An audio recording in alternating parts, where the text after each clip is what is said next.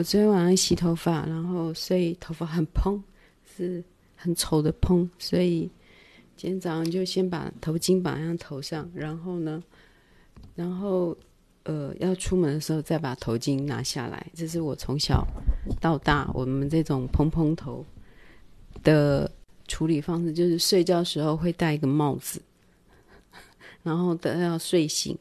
睡醒，然后头发就会被压扁，这样子。呃，各位早安，各位早安。嗯，本人今天造型有点怪啦，是要压下我，因为我昨天晚上睡前就是洗头，洗头吹干之后就不管它，就是躺下去，所以今天早上起来是一个很可怕的正方形，然后会把它压扁。啊，压扁后再稍微弄弄，它就会蓬起来。嗯，有时候在讲，我觉得我讲每天讲我家的事情，有点，我现在有一点像是在报平安，早安图，早安直播，好，早安直播，就是各位我还活着，徐妹还有活着哦，我还有活着哦，哈，就是以后的长辈图没有什么长辈图了，就是长辈直播，联合直播啊，长辈都起得很早。七点起来，然后八个人约好，哦嗯、呃，什么八点直播，然后八点共同直播，然后就哦，好好好，这样子，这样子就愿意来的就加入，这样啊，有看到人，OK，那他们就安全了，今日安全哦，我们又醒来了，没有在睡眠中就是这样走掉。好，这其实昨天昨天晚上我去照顾我爸。因为呃，我妈妈去唱诗歌，然后所以我五点半就去照顾我爸爸。啊、其实我爸爸根本就是一个不需要照顾的人，但是他不需要照顾，他只需要陪伴。可是我爸爸自己的心里不觉得需要陪伴。然后，然后那个我妈就说叫我要来陪伴。好吧，那就去吧。就是我是住最近的女儿嘛，所以就。就去，然后因为我每次都会迟到，所以我这次我早的就早的去啊，五点半，应该是六点六点起的，和我五点半的去，这点已经使我就是那个突破了这样子，因为我是迟到大王，我如果会不会迟到的话，那件事一定是非常严重。那尤其去我爸妈家，我常常就是迟到啊，那。五点半去照顾我爸，然后就他们正在我爸妈正在看一个，反正就是 Good TV，他们每天都是 用电视来信信仰，就是加强他们的信仰。那不过我也也蛮幸运的看到那个黄国伦的见证，那我觉得他真的是还蛮会演讲的，对我有一些启发，对我有一些启发，但是。都有些启发。好，讲到这里就好。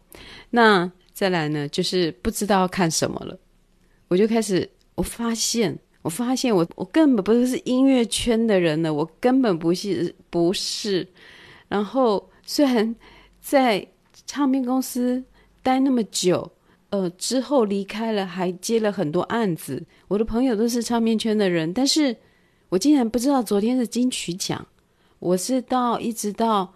照顾我爸爸完回来之后，呃，我有时间没有？我还没有马上知道，我真的没有马上知道，因为在我家，在我爸家，我就看一出戏叫做《我们离婚吧》，就日剧。那我已经看到第三、第四集，我就继续一直把它看下去。因为看完人家的见证，就不知道做什么，我就看《我们离婚吧》。然后我就觉得这出戏，呃，每一集的发展都是会让你有一点意外。然后，呃，可是我现在看到第八集，我感觉它会发展成，嗯，还是蛮传统的，呃，圆满大结局，就觉得有一点可惜，有点可惜这样子。那这部戏是蛮好看的，蛮好看的，你们可以去看。那把婚姻跟政治弄在一起，然后现在只要有做政治的戏，都是非常。的戏剧，不管韩国、台湾、日本，只要做跟政治有关的，跟其实政治就是跟民生息息相关，尤其是尤其是我们离婚吧这一出，它就是一个爱媛县，就是爱媛县的一个小镇的一个选举这样子。啊，所以呃，我觉得那也同时也 promote 了 promote 了这个他们鱼啊是什么鱼啊，忘记什么鱼了，然后干妈然后他们是最最好吃的干妈的一个县，一个的一个县这样子，然后。其实他同时也 promote 了地方的的那个经济，就是现在拍片哈，好像都要走这种路线，而且这个路线很好，我觉得可以发展，真的是可以发展一些很小地方很有趣的的事情这样子。所以我昨天看了，看完之后就带他回回到家，就欲罢不能，又继续的看下去。所以我一直到十点多才知道说，哦哦哦哦，今天是金曲奖，今天是金曲奖的颁奖典礼。然后呢，我知道在 Line 上可以看到那个直播，可是真的太多广告，又懒得看，我又回去看《我们结婚吧》啊，《我们离婚吧》，我们离婚吧。我常常讲出来的话，然后跟那个跟我心里想的有。不一样，所以我每次都会在留言下面写口误、口误、口误，每次至少有三个口误这样。嗯，其实昨天最让我最想发言的一个，在脸书看到的，那本人的那个资讯吸收非常的小，这样资讯吸收非常，就是从 Line 朋友传给我的，或者是脸书上会出现的，嗯。嗯，昨天怎么讲呢？又看了来台南住了一阵子，然后就变成台南代表的 的人的脸书，就觉得，唉，我只能用“爱”这样子啦，哎，那嗯嗯，好吧，没关系，知道这就是有一种好像你自己住的家。好，你自己的小孩，然后被别人解释了，然后你就觉得不是不是，我从小看他看到大，他不是这样。那，嗯，就是这种感觉吧。就是如果别人来诠释你的家乡，好，就像那个我们离婚吧，那个想想填什么，反正就是另外那个反对党的。然后跟那个诶执政党的，嗯，他们是类似像空降部队来到这个地方，然后来到这个地方，他就要为这个地方设立一个未来，设立一个远景，然后开始批评这样子，或是开始有他的看法。反而是世代三代都在这边努力的，他们很难去解释为什么他们的前一代要在这个地方做这些事情，然后这个。来龙去脉都是用时间累积。其实我昨天看到那个就是政治世袭啊，我反而有一个感觉，就是它就是百年老店。我反而就看了我们离婚吧，我没有那么讨厌正二代了。我没有那么讨厌正二代的原因，是因为他们每一代都在经营，其实就是百年老店。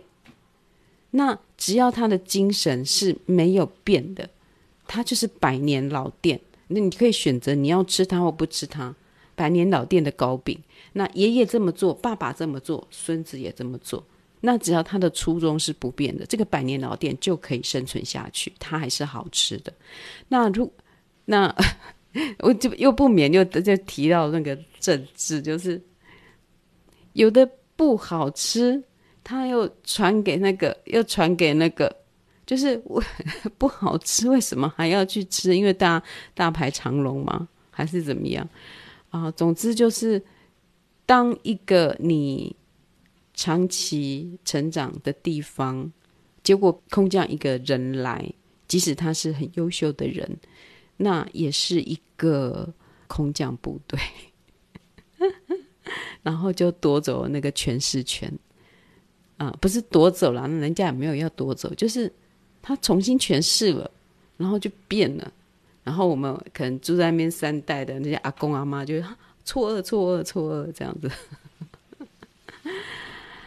好吧？那呃，昨天其实还有一个我后来看脸书才看到的，就是一个小儿科医师嘛，就是打小孩，打小孩，然后他先承认他的第一句，其实我看到这篇文章第一句是说：“哦，我打了小孩。”意思是这样吧，就是我打了我的小孩。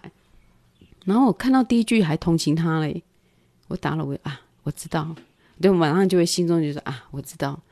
有时候总有忍不住的时候，你一定是在忏悔。好，然后接下来看看看看下去，我觉得写太长了，我觉得写太长了，全部都是在，而且我觉得整个都是错，整个都是错，就是训练小孩的这个概念就是错。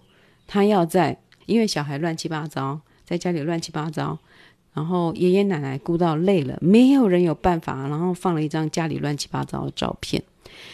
然后我就觉得说，你知道你的小孩是七岁、十岁、十一岁吗？啊啊，九岁、十岁、十一，就连三年吧。我想说，你不知道你小孩这个年纪的个性吗？那还是个医师吗？还是个小儿科的医师吗？然后，嗯，总之呢，有人挂着一个头衔呢，他就是为了卖他的东西。虽然我也是了。可是我毕竟比较诚实、诚恳吧，虽然我也是。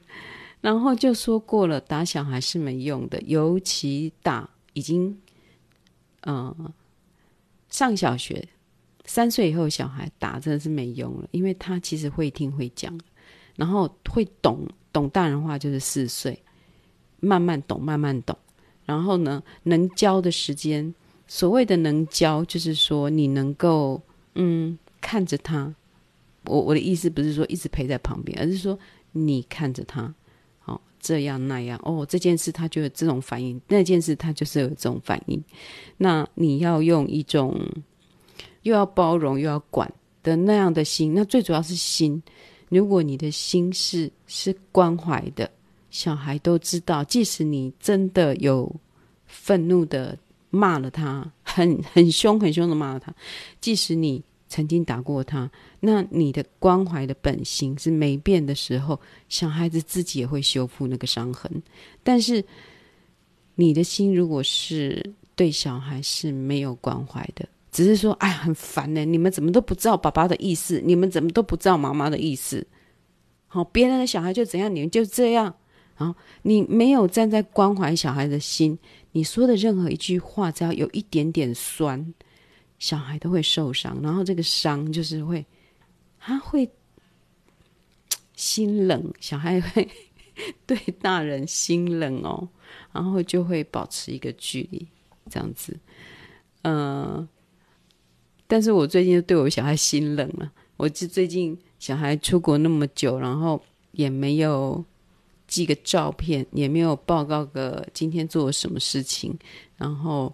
然后有一天，我诶，我是不是讲过了？是不是讲过？不好意思，我再讲一遍的话，他就写来说，他们告诉我，嗯、要跟你讲说一些消息，嗯、那个我生病了，啊、然后但是最近又好了，然后很快乐，这样子，就是类似这样哈。然后我最不高兴的是，他们告诉我要给你一些消息。我就想说，你也可以不用讲这一句啊，你就说妈妈，呃，我来之后我就生病了，然后我怎样，我怎样，然后我过得很好，那就好了。然后我就很讨厌我小孩这种不主动。然后不过我在很讨厌的时候，我也有告诉他了，我说你有亲情懒散症，你亲情懒散，我非常理解你的亲情懒散，但是你这样让我蛮不高兴的。我就说，你告你要告诉我什么就告诉我什么，不用他们告诉你要告诉我，不需要这样被别人推动。我要是主动的东主动的东西，如果你主动没有要告诉我什么，你就不用告诉我什么这样子。然后我就觉得 我是有骨气的妈妈，因为我跟他说，我不会问你，我说，嗯、我不会问你一些，我不会问你在法国过得怎么样。好，那。结果他就说：“因为你说你不会问我，对啊，我不会问你，我不会主动问你，但是你要拍个照片来给我看也好吧？你手机是我买给你的，剩一张照片还是怎样？然后，所以我送到小孩的这个东西的时候，就觉得哎，有点心寒呢，心寒呢，就是这样照顾了十八年，然后，然后哎，十七年半，是你快十八年了，后来他出去未成年，回来就成年，然后嗯。当然，我也知道高中生就是这个个性，所以我就说你这个亲情懒散哈，我很了解。不过不要别人推你做，你才做。你要，我想要告诉他是，当你要爱一个人，你是主动去爱，而不是被推动的去爱。啊，因为有一个女生很爱你，很爱你啊，不得不好吧，去爱她。就是不要被推。其实我们离婚吧，也有讲到这个主题。就是为什么主导权，呃，婚姻的主导权不是在那个夫妻两人本身，而是在整个大环境，啊，顾全大局这样子。然后，总之，我希望我的小孩是对人的爱是主动性的，嗯，不是被动性的。然后我就有生气，然后，但后来我想，嗯，算了，我就看开了，反正。不是要以陌生人陌生人为最最后目标的维持关系吗？对不对？我自己不是讲过这样的话吗？我这个就是一个练习，就是我正在以陌生人为最后的目标，最后我们要变成陌生人。我在这世界上到最后，我就希望对每一个人都是无爱无恨，是没有那种。啊，爱的不得了啊，恨得不得了，没有这种事情。所谓的陌生人，就是他跌倒了，我们会把他扶起来，赶快去问他：“哎，你怎么了？你怎么了？”把他扶起来。好，啊，扶起来之后，他站起来，我们就走了。啊，陌生人钱包掉了，掉到地上，或是什么东西掉到地上，我们也不认识他，但是我们就跑过去，啊，哎哎，你的钱包掉了，这样啊，说哦，谢谢你，谢谢你，然后我们就离开了。我所谓的陌生人，不是冷漠。不是冷漠的状态，是一个无爱无恨，但是有一个人的本性的性质在，人的本性。所以听到我说要以陌生人为目标的经营关系，不要把它想成到最后是很冷漠、很孤寂，不是这样子，而是用我们的本性去对待每一个人，像陌生人擦身而过，没事擦身而过。不要很多人人间的那一种关系上的牵扯，这样，所以，所以我只给我的这些讯息啊，我就有一点心寒呢、啊。然后啊，心寒都正常的哦，各位，各位，如果你们有大一点的小孩啊，心寒是正常的。这就是我们呃跟大家一起切磋吧，这就是我的自己的训练，就是其实，嗯。就是走向我们的目标吧，就是到时候到到了那一刻，真正的很恶劣，真的他很忙，真的没办法来看你。你真的很，你生病很很严重，然后没有人照顾你的时候，你就是会，呃，你儿子没有来照顾你，你也一点点都没有怨恨，因为他是一个一个陌生人。那如果他来了，你就很感动，这样子，就是我是朝着这个方向去想。那陌生人很多啊，就是其实世界上大多数是陌生人啊，所以这正常了。很多陌生人还是可以生活下去，而且陌生人也会对你好，陌生人也会对你好。好，然后当然就会讲到那个小儿科医生的事情嘛。那大家已经有太多评论了，我不想评论，我只有讲几个我自己的看法。第一个，如果你觉得你的先生，如果你觉得你的先生或者你的太太并不爱照顾小孩，那就只要生一个就好。好，我的观点跟那个，因为那个医生生三个啊，谁叫他要生三个？三个本来就很难照顾啊，两个就很难照顾了，一个小孩跟两个小孩就就是很一到十倍不同的差别。如果你发现对方是呃不大爱照顾小孩，然后也自我比较重，就是自我比较重的人，他累了他不会去照顾小孩，但他兴致一来他就要管小孩。兴致一来，他就要管这个小孩，管这样这样。然后可是他累了，他就小孩跟他没事。他生病了，哦，就我哦，我生病了，我生病了，这样。这一种，如果你遇到的是这种对象，生一个就好，也不要不要生了，真的不生真的很可惜啦。有小孩，你要像那个那个我们离我们离婚吧里面那个，最后真的不生很可惜啊。当然了，如果你自己就认为你自己是不适合带小孩，那我我不我不保证了，我不保证你生出来你会很 OK 了哈。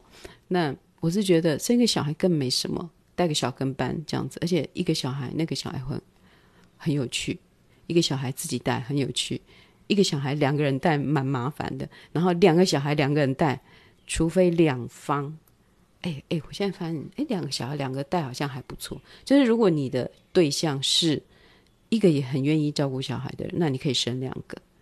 那如果你的对象，比如说你的太太，或是你的先生是非常。就超乎常人的爱小孩，然后你们家的经济能力也也都很 OK，那你就可以生三个。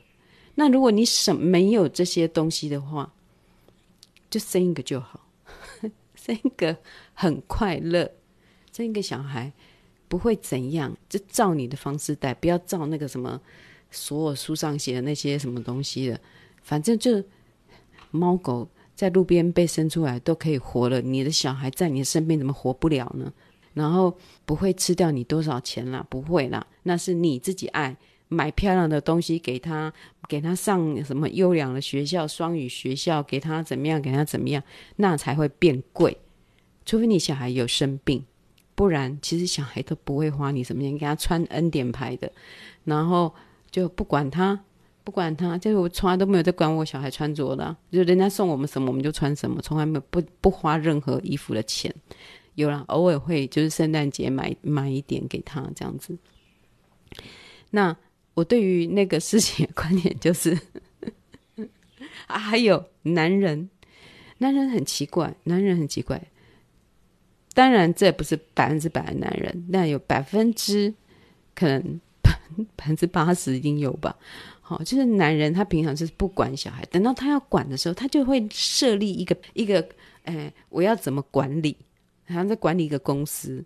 好，你们打电动一个礼拜只能打，比如说十小时，然后或者说，然后跟他们约定一个礼拜只能打十小时，或者是周末可以一天打两个小时，但要三十分钟，三十分钟停下来，就是一大堆这种规则啊。有的妈妈也是很爱。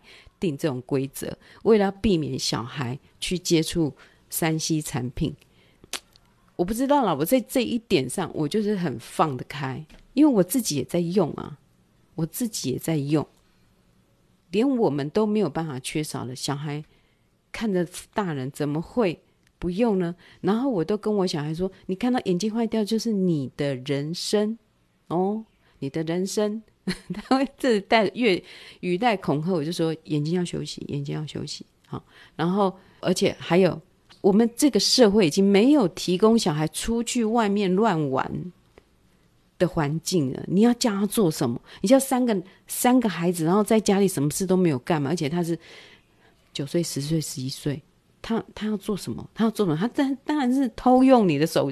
他说这个手机作为家用，不可以拿来。玩电玩啊，放在那里不就在引诱小孩犯罪吗？然后给他们玩一下又怎样啊？如果好，你跟他说不能玩，不能玩，然后回来看到他们在玩啊，就说哦，就开开玩笑就过去了，不要这样子。好、爸爸怕你们眼睛坏掉。哈、那三一只够吗？三个人这样轮流用会不会那个？要不要买三只？要是我就会这样子做，我就是我儿子说我不要手机，我不要手机。我说不行，你一定要有一只手机，你一定要有一只手机。其实我小孩后来就是一个还蛮自制的小孩，就会慢慢的知道说，我用了这些东西，我要怎么用才是最好的利用它。他从三岁四岁就是玩 Wii 开始，然后。你给小孩足够的时间，他就知道如何去利用。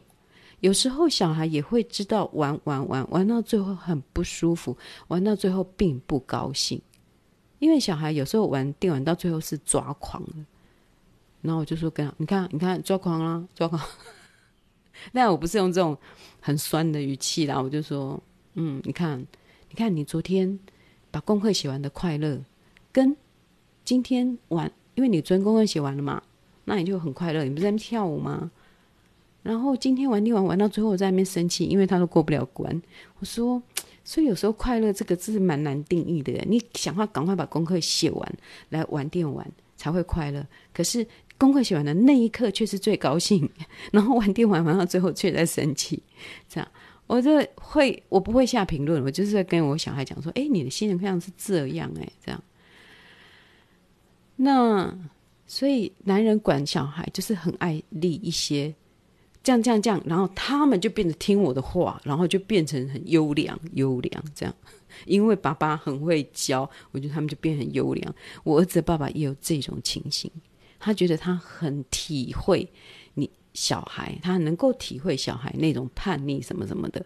可是他要规矩，就是很怕他要规矩，就是小孩吃东西不可以掉掉掉满地。哎，拜托，我家小孩，我们小孩才一两岁，而且我家小孩小福是一个特别手脚干净的人。所谓的手脚干净，就是说他的东西，他玩过的乐高，他玩过的任何玩具，不管他玩了多少，那个那个玩具都是干干净净的。好，他的笔记簿、他的书包，他这都都是干干净净的。吃东西也是干干净净的，就是。有些小孩玩玩玩具，玩具就烂了，然后或是很脏，然后他的不会，然后他的 iPad，他的什么都是干净的，壳都是烂的，壳都已经用到烂，然后里面是干净，就是他是天生是这样一个清清气型诶那种男生，所以他就他爸爸从一岁就在要求他，嗯呃，就是他可以开始吃副食品，所以要求他不可以吃的满桌。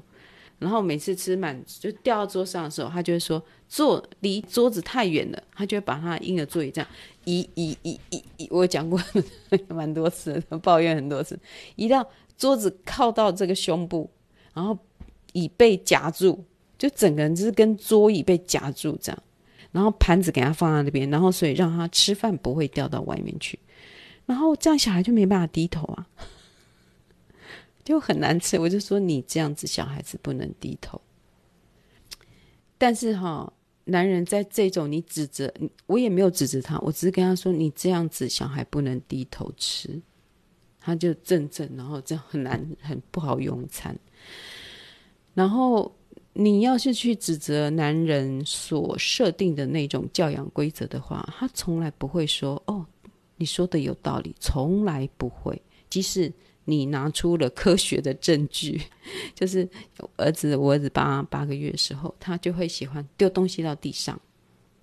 每次你抱着他，他就会乱摸乱摸，然后拿到什么纸，然后就给他丢在地上，这样，然后，然后爸爸就哎，又突然又要管起来了，突然又想管了，就是不可以把东西乱丢。虽然他也不是很凶，他还说不可以把东西乱丢，可是他跟小孩子八个月，他听得懂什么啊？小孩子七岁以前都不需要理性跟他沟通，七岁以前他根本还没有真正的有什么理性的理解力，他是感受性的。七岁以前不要跟小孩讲什么哦，宇宙大道理啊，这是不需要。你可以跟他讲很夸张的狂想，这样子。但是我那时候好像听到华德福的那个，就是反正我都是听很表面，但是。我就用在我我们家，然后他拿到小汤匙，他就丢地上；拿到杯子，拿到那个就，他也不是用力丢，他就是这样给他推下去，像猫咪有没有？猫咪就把东西这样推下去，啊，推下去这样子。然后爸爸就说：“不行，这样子，这样子你这样子没有管他，他会无法无天。现在指的法国年轻人就是无法无天，就是这样子出来的。”然后我就说：“不是这样，那个。”科学报道有说，小孩子在某个年纪，他把东西丢在地上是要了解物质，就是物质的感觉，他对物的感觉。你如果你限制他去丢东西的话，他不知道说，哦，这个杯子丢下去是会破掉的。他不知道这张纸丢下去是轻轻的这样子。哦，原来这种叫做纸的东西，他可能不知道那叫纸啊。他就说，哦，这个纸的东西是会这样子飘，然后掉到地上是没声音的。好、那如果把什么很妈妈的手机丢到地上，然后妈妈就会尖叫啊，所以就 啊，我的手机，然后这样子就表示说那种东西是很重要的。就是其实小孩在未满一岁以前喜欢乱丢东西，就是他在理解这个世界。那那时候爸爸不了解，我就跟他说有这样，我就只要举出科学证据，因为我破烂的发文，但他也不会说你讲的很对，不会，他就会呃转头就走了，因为男性的自尊被被挑战。那。就是类似，我只要讲说，大部分的父亲在照顾、在教小孩的时候，都会订立一个规则啊。还有一次，有一次我遇到一个朋友，然后这个朋友就是也是从小长大，然后她老公是一个医师，然后呢，刚好有一天在喝咖啡的时候就遇到遇到他们，就顺便聊一下天啊。他们问我说：“小孩最近怎样啊？”啊，我那时候因为那时候还不是很懂自己的小孩，所以我就会说：“啊，每天在玩电玩，然后烦死我了。”是我说这样也只是一个话题而已，我还不，我真的还不觉得烦呢，因为电就是电玩帮我带小孩带了，而且我我都会给我小孩足够的时间让他去探索，我不会限制小孩三十分钟，因为三十分钟才热身呢，根本就还没有进入减肥的阶段，根本没有进入精进的阶段。那，诶，其实有些小孩不不一定要玩电玩，有些小孩对电玩没兴趣。那当然，你们各自斟酌了。因为我是很怎么讲？因为我自己的工作就是在看电脑，所以我我就觉得，而且我相信，第一个就是我相信我小孩会有他的命运。那我不要去管他太多，我只管他的安全。眼睛也是安全的一部分。那所以我只会去提醒他眼睛哦。会有问题哦，黄斑部病变哦，哈、哦，什么这些的，然后到最后也都讲不听嘛，那你只好说，嗯、身体的器官都是你的啊。如果你如果眼睛瞎了的时候，妈妈也太老了，没有办法带着你。如果你眼睛看不见的时候，当你可以做很大大事的时候，当你这些电脑什么都很懂，你可以做大事的时候，你眼睛却看不到了，那。或许那个时候你可以成为一个生命的斗士，就是盲人，然后还可以哇很厉害用电脑这样。或许那个时候你的生命会转向一个生命的斗士。我说大家，那那就是那也就是你的命运。然后，然后我就我就这样子跟他讲，所以我就不太管了。国中都国小要就几乎没有再管了。然后大家都说啊，自己家小孩一打就是一两个小时啊！我告诉你，我家小孩一打就八小时，吓死你们了，吓死你们！可是他在做什么？我发现他其实他听很多很多音乐，然后搜寻跟音乐有关的资讯。他有时候无聊嘛，因为我们没有提供他很好的外面的环境啊。所以他有时候都在玩那个那个叫什么数独哦，反正就是方格子嘛，然后里面有数字啊，或者是点点啊，那个叫什么？不是数独啦，读啊，我不要讲，反正就是其他都在玩益智游戏，或者在下西洋棋。然后我就觉得，哎，因为为什么我小孩会这样子？因为他已经玩了那些玩透了，就觉得不好玩了，他要玩动脑的东西。那你都没有让小孩玩那个简单的游戏，都没有玩透，他怎么会进入更深的层次呢？而且你会发现哦，越聪明的小孩都是越会玩的小孩，所以有时候不要对这件事速度没错啊，速度好了，就是越聪明的小孩通常越会玩。那我们家最聪明的小孩就是我小弟，他小时候是最会玩的。然后我们这种笨蛋就是啊，这个游戏怎么玩啊？啊，什么这个又什么？哎，烦死了，烦死了！还是去唱歌跳舞好了，就是这样子。哦，再回到刚刚就是喝咖啡的时候，然后他的那个我的朋友的医师老公，他就说：“哦，像这种事情哈、哦，你一定要定一个规则。”他就说：“你一定要定一个规则。”我说：“哦，我尝试过很多啊，什么跟他签合约啊，还有录影拍拍拍照成那个什么啊、一天只能玩多久？其实这些我都干过了。然后还要呃录音做证明，还要录影。好，然后徐瑞，你以后能不能啊？你要用录影存证哦，你告诉我你承认哦，你你你你要你要你要确认哦，就是你跟我讲说你一天要怎样怎样怎样，好，不可以玩太久，好。”我们都有录影，这些都做过，还盖章签约，我还做合约书。哎呀，菠萝用的是菠萝用了哈啊，三天而已，三天。所以，我朋友的老公啊，这边跟我讲说，哎呀，怎样怎样怎样。其实拜托，我的我的我我定的规则比他更丰富有趣。然后他就说，他的小孩都是照他的规则，都没有人会去超越他。然后我就想说，你的小孩真乖。这样子真乖，但是我的小孩真是有生命力，真是有看法，真是有独到的见解。就是当然啦，就是对方也是都很好的人了哈。只是我很不喜欢，就是说哦，你定的规矩，你小孩就会怎样怎样。不是的，他们只是在敷衍你啊，只是在做给你看啊。啊，或者不是他们就是那种呃，就惊啊囡仔就惊啊细汉的就惊就惊啊，大汉的大汉太做啥代志，做啥代志拢会惊，拢去问爸母，安尼讲咁好，安尼咁好，吼，好啦啊，这我要我要差不多要出门了哈啊，那个那个嗯，今天今天哎、真的，我跟我小孩讲过说，如果你瞎了眼了。你瞎眼了，你一定会成为一个生命的斗士。你不会沮丧，你会站起来，因为你看世界上有那么多盲人，他们怎么活下去的？他们是生命的斗士啊！你也是。好了，今天今天直播到这边，好，谢谢各位，好，祝大家周日愉快，拜拜。